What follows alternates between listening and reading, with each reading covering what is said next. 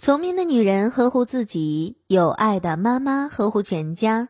大家好，我是子轩，每晚八点在北京向您问好。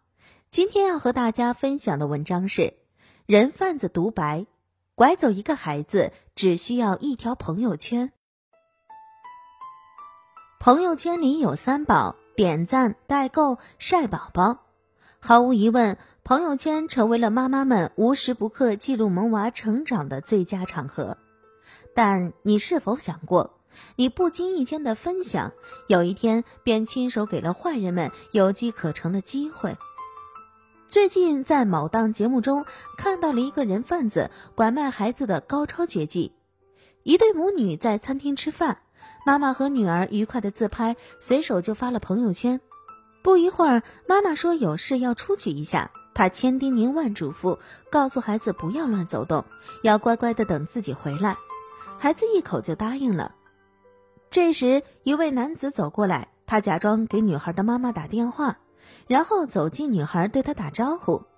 就这样，全程不到十分钟，男子轻松骗走了孩子。在监控室看到这一幕的妈妈吓得泪流不止。节目中的人贩子靠朋友圈轻松的骗走了孩子，实在太恐怖了。假如这不是一期孩子防拐测试，这位妈妈就这样永远失去了孩子。谁能想到，在你朋友圈的背后有恶魔在偷偷盯着你和孩子？宝妈们可要小心了。近几年，在朋友圈晒娃出事的越来越多，有的被人贩子盯上，有的被勒索。晒娃拉票，四岁女儿差点被拐。杨女士经常将孩子跳舞训练、比赛获奖的照片发在朋友圈里。一天，她在美甲之后，发现在店门口玩耍的四岁女儿不见了。经过报警寻找，在附近一家餐厅找到了孩子。女儿说，有名青年女子自称是妈妈的老朋友，知道她家住在哪儿，夸奖她跳舞跳得好，还拿出手机让孩子看他自己跳舞比赛的照片，然后用美食引诱孩子到餐厅。经过此事，杨女士表示再也不敢盲目晒娃了。骗子无孔不入，人民日报也曾报道过这样的事：晒娃是一种幸福，但千万别把娃晒坏了。有句话说得好，晒娃一时爽，一直晒娃娃不爽。最近一份十一岁女孩的提案火了，内容就是呼吁家长们健康晒娃，保护隐私。提案女孩所在的少先队通过调查发现，有六成被调查的学生认为，父母晒娃首先要经过自己的同意；有七成被调查同学表示，家长因为受到朋友圈学霸的刺激，对自己施压。你在朋友圈晒娃，问过娃的意见吗？他愿意被晒吗？尤其是一些他出糗的、不雅的，甚至是暴露隐私部位的照片。之前，美国一位六岁的小女孩就在 YouTube 上对父母晒娃的行为进行了控诉。她说，从自己是个小婴儿开始，就被父母拍照片发到 Facebook，她感觉整个人生都乱套了。因为他从来没有同意父母能把这些照片给所有认识的人浏览。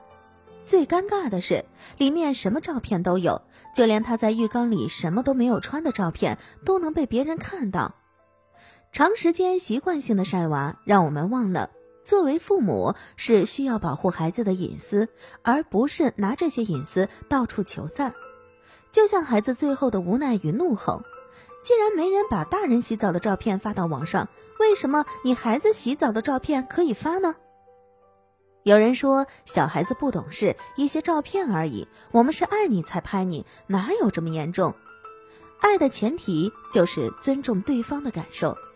站在孩子的角度来说，一旦所有的隐私都被暴露，那将毫无安全感可言。网络世界并非绝对安全，不法分子能在公共社交平台上盗取你的信息，也能通过你分享孩子的细微之处对孩子造成威胁。那么晒娃时应该注意哪些细节呢？以下这几点，请家长们一定要注意：不要出现真实姓名、真实学校、班级、经常去做的事等。可以描绘孩子的趣事、孩子气的话，但是一切地点都不应该有，除非是天安门。经常出没的地方很容易成为人贩子和绑架者的埋伏点。不透露关键信息，尤其是孩子就读的学校、补习班名字。也许你觉得教育场所是很安全的地方，但是坏人却很有可能根据你暴露的信息打孩子的主意。